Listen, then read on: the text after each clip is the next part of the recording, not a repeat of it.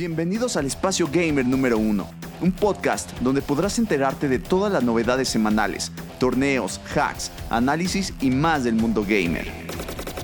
Yo soy Tate y esto es Tate Play Gamer. ¿Qué tal amigos? ¿Cómo están? Bienvenidos otra vez a este episodio de Tate Play Gamer. Me presento, soy Tate Music y vengo con el bueno, el erudito del mundo gaming. José Luis Ojeda, alias de Digital Rider. Así es, José Luis Ojeda, Digital Rider, Tate Music. Estamos aquí para contarte un poquito del mundo gamer, del mundo geek, del mundo del entretenimiento. Y el día de hoy tenemos eh, cosas muy importantes que platicarte. En primer lugar es la serie Obi-Wan Kenobi de Disney Plus. Vamos a platicarte un poquito de esta gran, gran, gran saga, ¿no? De esta serie que acaba de salir. ¿Y qué más vamos a platicarles? Vamos a platicar de la serie de Paramount Plus, Halo. Oh, Halo, Halo. Para los que les gusta Cortana, Halo. Y también tenemos un par de noticias del mundo de esports. Entonces, pues vamos a comenzar eh, con Obi-Wan Kenobi. Disney Plus, una gran apuesta, ¿no? La verdad es que están con todo, o sea, traen una superproducción. No sé si vieron por ahí la portada de Vanity Fair, esta revista tan importante del mundo de los espectáculos. Sí. Eh, traen en la portada a eh, Iwan McGregor como Obi-Wan, que de hecho, spoiler, pues es el personaje. Claro. vuelve a repetir. Y también traen a Soka, traen a Mandalorian y traen también a este, Diego Luna como su personaje este de Cassian, si no me sí, equivoco. sí. Entonces, digamos que es una de las series que van a ser como el Upfront, ¿no? O sea, con lo que van a empujar toda la nueva. Pues la nueva temporada de Star Wars, por así decirlo. Sí. O esta nueva era de Star Wars dirigidas a nuevas generaciones. Totalmente, totalmente. De hecho, para quienes no ubican quién es este actor de Obi-Wan Kenobi, bueno, seguramente su abuelita alguna vez, o hay memes, ¿no? De que tiene la, la cartulina chiquitita, ¿no? De que hace como si fuera Jesus, ¿no? Barbón. Es el que fue el maestro, ¿no? Por así decirlo, el mentor de Anakin Skywalker, que en la nueva, o más bien en la primera saga, fue Darth Vader, ¿ok? Entonces, sí, como bien lo dices, este, José Luis, fue o es una apuesta muy fuerte. Eh, para empezar, algunos spoilers sí va a haber en esto que les vamos a estar contando, pero vamos a tratar de contarles más el 360, ¿no? Sí. ¿No? De, de estos primeros episodios. Salieron dos, ¿no? El día viernes. Sí, ahorita están disponibles dos nada más. Salieron dos. Eh, ¿Y qué es, cuáles fueron tus primeras impresiones? Ok, mi opinión, tal cual, es muy buena producción. La verdad es que como fanservice, sí disfrutas la serie, disfrutas estos episodios. ¿Ok? La historia, bien dentro de lo que cabe. O sea, tal vez yo iba con expectativas mucho más altas, Sí. pero hasta ahorita me ha gustado. Eh, spoiler, no ves al mismo Obi-Wan al que estás acostumbrado. Total. La verdad es que cambia muchísimo. Tienes Sí. que entender un poquito el contexto en el que está. Está frustrado por lo de Anakin. Está frustrado porque perdieron la batalla. O sea, son los. Es, es como el último bastión de los Jedi. Claro. Por así decirlo. Sí. O sea, el último elemento. Y se siente solo. Se, se siente derrotado. Está extraño. Y también algo que no me gustó, digo, Sí. esto es personal, es que sé la importancia del personaje. Bueno, sé la importancia del personaje de Leia, que Leia Organa, Ujú, que es sí. esta niña, desconozco su nombre de la actriz. Le echa muchas ganas, se ve que disfruta Ah. la, la actuación y se ve que disfruta ahí Es buena, los, Este, los con guiones, los- ¿no? con los demás. Pero sí, de hecho tiene, tiene ahí este buen guion, tiene buenos Sí, sí, comentarios, etcétera. Tratan de hacer que, que esta niña sea como muy inteligente, como Ajá, Leia. sí, sí, sabes, sí. Como que la niña adelantada a su edad. Ujú. Pero lo que no me gusta son las escenas de acción donde participa. Sé que es Disney, sé que está ahorita más que nada enfocado a nuevas generaciones y un poco más infantil. De hecho, raya en lo infantil, perdón que lo diga. Sí. Pero el tema con las escenas donde participa la, la actriz que interpreta a Leia es que de repente se ven muy, muy infantiles, ¿no? Entonces repente parece que estás viendo otra serie. Sí. Parece que estás viendo una serie de los Power Rangers, que estás viendo una serie ahí de acción del Hallmark, ¿no? Sí, Estos de. Stargate o algo así, es Sí. de cuando la Con buen presupuesto. Sí. Ajá, con, con, con, malo presu- con mal presupuesto, Ajá. o sea, de repente son como errores muy de, oh, no la pude agarrar porque no me pude agachar.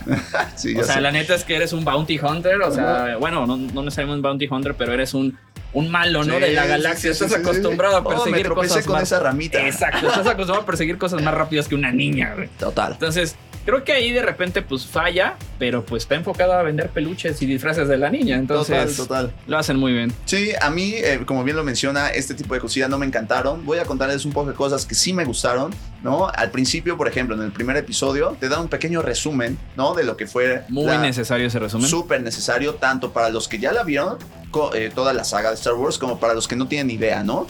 Te hacen un resumen solamente de los primeros tres episodios, Sí. que es la amenaza fantasma, la guerra de los clones y Ah, The Revenge of the Sith. The Revenge of the Se Sith. me fue. Exacto. Justo iba a decir que pues está enfocado a la saga de Anakin. En Exacto, resumen. exactamente. Ahora, estamos eh, ubicados 10 años después, ¿no? De esta pelea, de esta gran, gran batalla entre Anakin Skywalker y Obi-Wan Kenobi, en el cual Obi-Wan sale victorioso pensando que eh, Anakin había muerto, ¿no? Que se había quemado ahí el de, de- pensé que tú eras mi hermano, es súper emotiva esa escena, me hace llorar.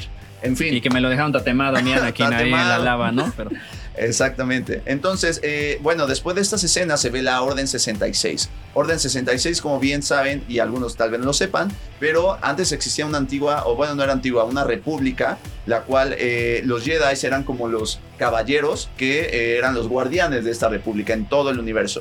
Para ello empieza a haber un problema con un, un- un grupo llamado separatistas, ¿no? Que era el imperio, realmente el emperador Darth Sidious detrás de...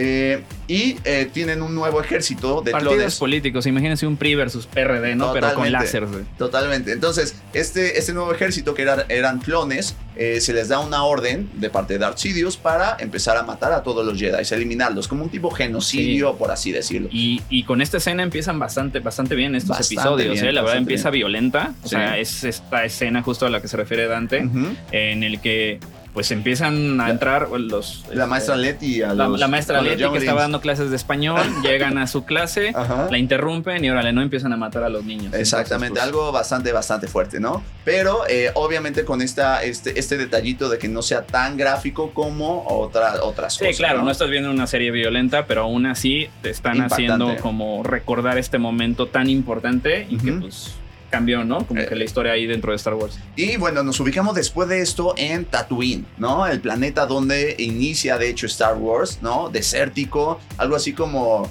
el desierto de Sonora, pero No, mucho pues más. como cuando vas bajando en esta recta interminable, ¿no? Matehuala, o sea, Ah, que no. vienes de Monterrey, Sí, así es que cierto. árido, pero aquí, este, pues en la pobreza intergaláctica, ¿no? Intergaláctica cañona. Y se ve, como bien lo menciona Editor Rider, a un Obi-Wan muy desolado, muy triste, decepcionado, culpable, ¿no? Eh, Sacado de onda, no sabe qué hacer con su vida. hay una carnicería. ¿Y qué le doy a la Doña Leti, que ya no existe? En la. Ramos, en la Ramos, En sacando chich- chicharrón, güey.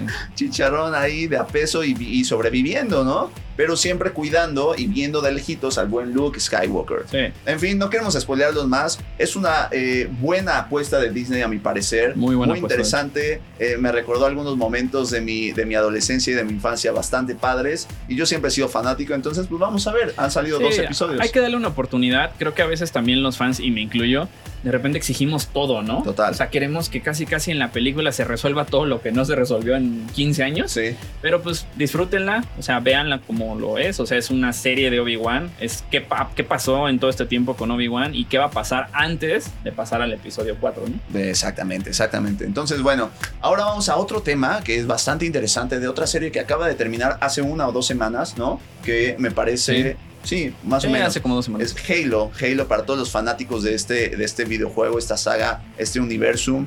Este, Cuando decimos Halo debería haber un efecto así de... "Oh". ya sé, estaría bueno. Ojalá el productor nos ayude con ese efecto. Please, please. Eh, de Paramount Plus. Paramount Plus es eh, pues una competencia, evidentemente, ¿no? De, de Sí, es- Disney, son Netflix. estos nuevos servicios de streaming. Le quiere competir entre un Netflix contra un Disney Plus. De hecho, se llama Paramount Plus. Exacto. Y tuvimos la fortuna de que nos invitaran al, al estreno, ¿no? O Ahí sea. Estreno de la serie. De hecho, nos proyectaron en el Museo del Papalote, en la pantalla esta, la mega pantalla. Sí. El episodio 1 de esta serie, eh, estuvimos ahí Tate y yo. Fue muy buen capítulo, la verdad. Nos llevaron muchas sorpresas. Muchas, muchas. Nunca pensamos que iba a ser una serie tan violenta. No, o sea, no, sin, no. sin spoilearlos, la verdad es que la serie está violenta. Sí. O sea, como que sí te sacas de onda.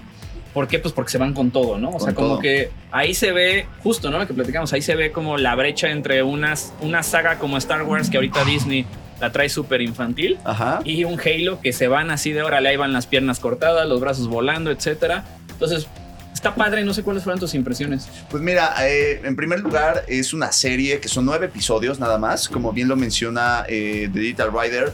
Eh, me impactó muchísimo porque en el videojuego yo estaba acostumbrado evidentemente a estar ahí, que me encontraba Covenant, Floods, le disparaba y pues sí salía un poquito a veces de sangre, cosas. Pero acá de repente le explota la pierna a la muchacha esta A la muchacha. a la muchacha. Le explota, eh, le explota la cabeza a otro. eh, se ve como le corta. Nada, mil cosas que evidentemente es muy impactante, ¿no? Sí. Eh, sí, a los que les gusta este tipo de videojuegos dicen, no, sí, por fin, lo que esperaba. Pero creo que también fue una estrategia del mismo Paramount para que digas, ve. O sea, Sí. no, es, nada- no es lo, no es lo mismo de que el videojuego es algo extra que te vamos a estar dando. Algo ¿no? importante es que la serie no nada más es para los que somos fans del videojuego. La serie está tan bien hecha que cualquier persona sin haber tocado un control, sin haber tocado un- uno de los videojuegos de esta saga de Halo, le puede entender y la va a disfrutar. Exacto, exactamente. Y ahora vamos a contarte un poquito de easter eggs o algunos datos curiosos de esta serie, ¿no? Igual vamos a hablarte un poquito del reparto. En primer lugar, eh, se desarrolla en tres planetas principales. Tenemos a Reach, que como bien saben hay hasta un Halo Reach, un videojuego. Reach es un planeta de una colonia humana donde está la doctora Halsey, ¿no? MILF. Milf. Milf check. También ándale. tenemos Palomita MILF. De hecho, vamos a hacer una categoría aquí en el, en el podcast. Ándale, me parece muy bien. Tenemos también este otro planeta que se llama Madrigal. Madrigal eh, se desarrolla, de hecho ahí es cuando llegan los Spartans junto a Master Chief a darles en su, en su Mother Soccer. Que de hecho, como referencia, Madrigal viene siendo como el Tatooine, ¿no? El Es- planeta jodido y árido, güey. La neta, literal. Donde nadie quiere ir, Sí, hace que- calor. Que en cualquier saga intergaláctica tienen que poner un planeta así madreadote. Totalmente, y no estamos a hablar a Sonora ni nada por el estilo, ¿ok? Y eh, Madrigal, por ejemplo, hay un easter egg muy curioso porque en el videojuego de Halo, eh, una canción de una, de una eh, misión que está haciendo se llama The Song of Madrigal. Entonces, ahí ya hay como el primer easter egg de, ay, güey, o sea, ya nos habían hablado de Madrigal, per se, no había pasado nada.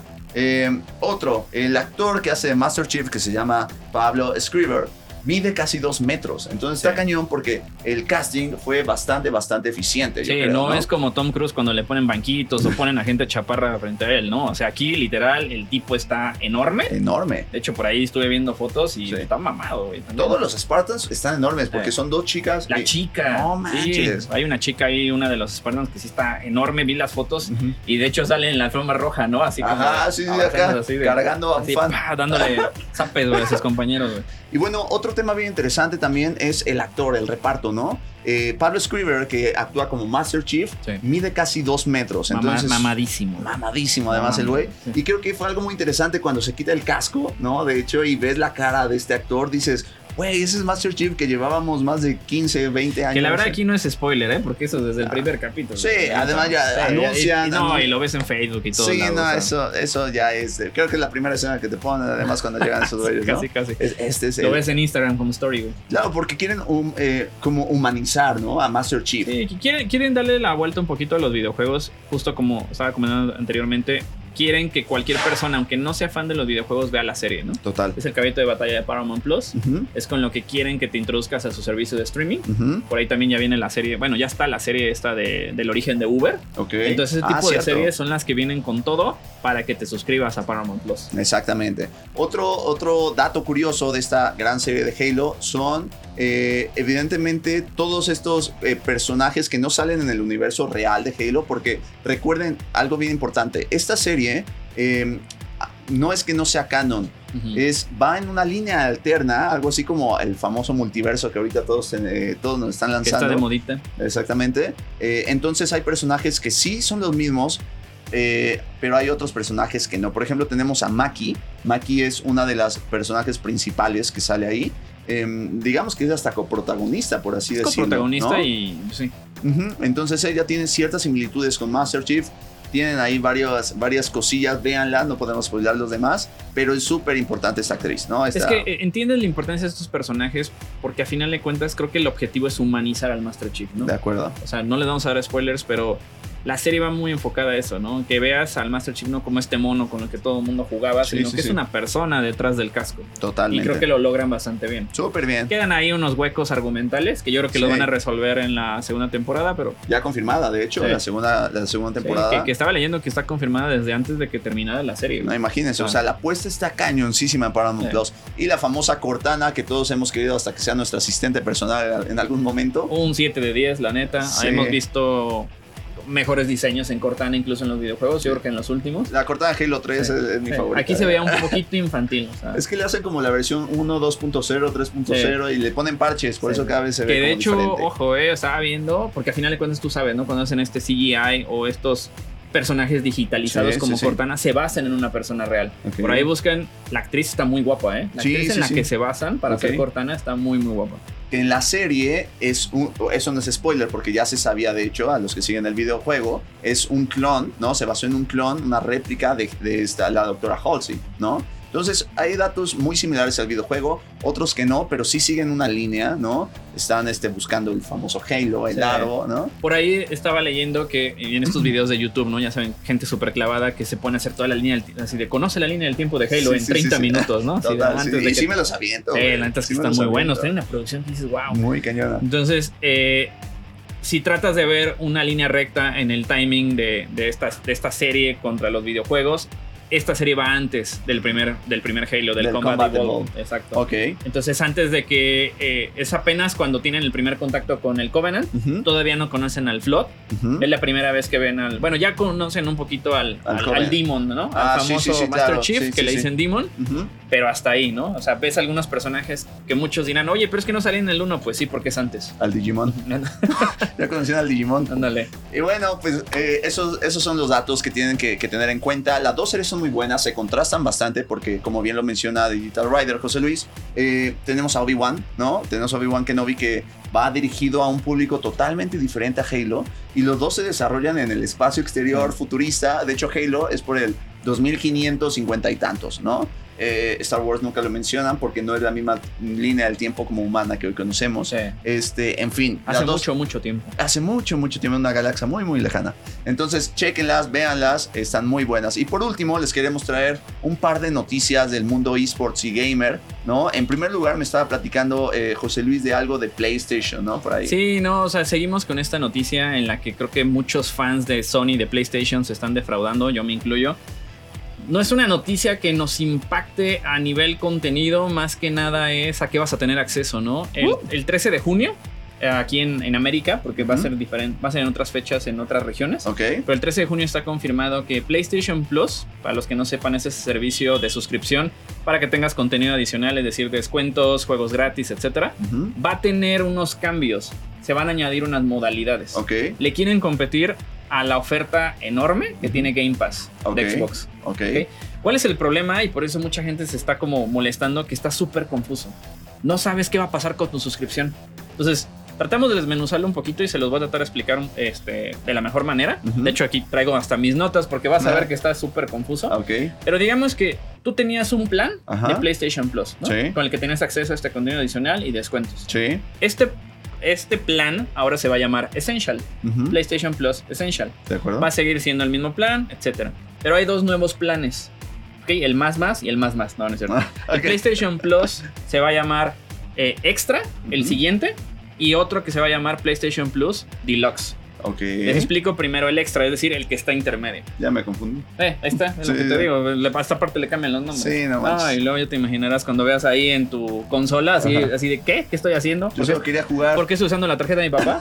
Ya sé. Entonces, eh, el tier o el nivel intermedio, el Ajá. que se llama extra, ¿qué es lo que va a traer adicional? Más allá de lo que cuesta, etcétera, el primer cambio es que te va a traer 400 juegos gratis de PlayStation 4. Ok, 400 son bastantes. Y el Deluxe va a traer lo mismo que el anterior, es decir, te trae PlayStation 5, PlayStation 4, pero también te va a traer el PlayStation 1, Ok. el PlayStation 2 Sí. y el PSP.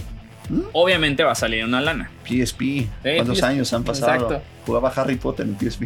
Y. ¿Neta? Sí, güey. ¿Pero cuál? ¿El de Lego? ¿El No, de que no, no, de Harry Potter era el 5, me acuerdo, y también este. Ah, eran muy buenos, güey. Sí, güey, pero el que me encantaba era eh, el donde sale este Kratos, güey. God of War. Ah, God of War. no sí, manches, el de. Bueno, ok. Ahora, ¿cuál es la desventaja que yo veo?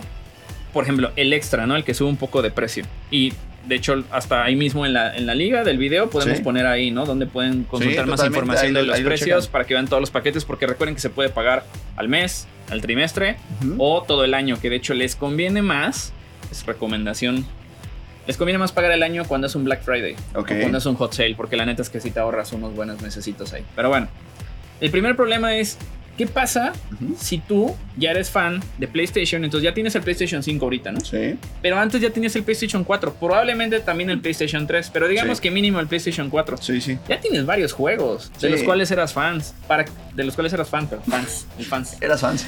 Pero ¿para qué quieres esta suscripción y pagar más para tener acceso a estos juegos que probablemente ya los tienes? ¿Los tienes probablemente en disco o los Ujú. tienes vi- de forma digital?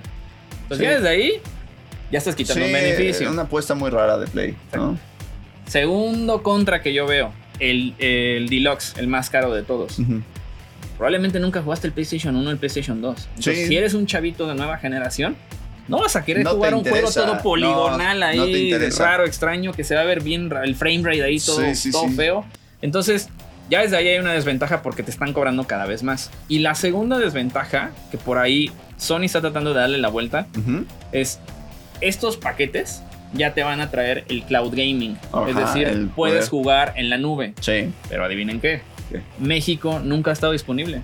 El jugar en la nube en, en Sony. Bueno, en, en PlayStation. En resumen, no vale Entonces, la en pena por ciertas cosas. No vale la pena. Todavía no vemos, todavía yo no puedo, he podido revisar todo el catálogo, Ujú. o sea, al 100%. Si de repente veo ahí unas joyitas, pues tal vez en la próxima entrega de Tate Play Gamer les puedo decir, ¿saben qué? Si vale la pena el extra o vale la pena el deluxe. Me Pero parece hasta ahorita, evítense problemas. Buenísimo, pues ya, ya escucharon el, el buen eh, consejo ¿no? de Digital Rider. Si sí o si no, ya ustedes nos dirán. Si lo hacen, nos avisan qué pros, qué contras hay. Aquí eh, también quería anunciar que es el primer episodio que tenemos de Tate Play Gamer con el tío Adidas y disponible también en YouTube, además de en todas las plataformas como Spotify, Apple, eh, Amazon, etcétera. Entonces, coméntenos también por ahí, eh, díganos de qué quieren eh, que hablemos, qué otros temas les gustaría, denos una buena retroalimentación, invítenos después unas buenas chelas y platicamos de más del mundo gamer. Eh, y bueno, yo soy Tate Music de Digital Rider, nos pueden escuchar en Tate Play Gamer y gracias otra vez por estar aquí. Muchas gracias. Bienvenidos al Espacio Gamer número 1, un podcast donde podrás enterarte de todas las novedades semanales, torneos, hacks, análisis y más del mundo gamer. Yo soy Tate y esto es Tate Play Gamer.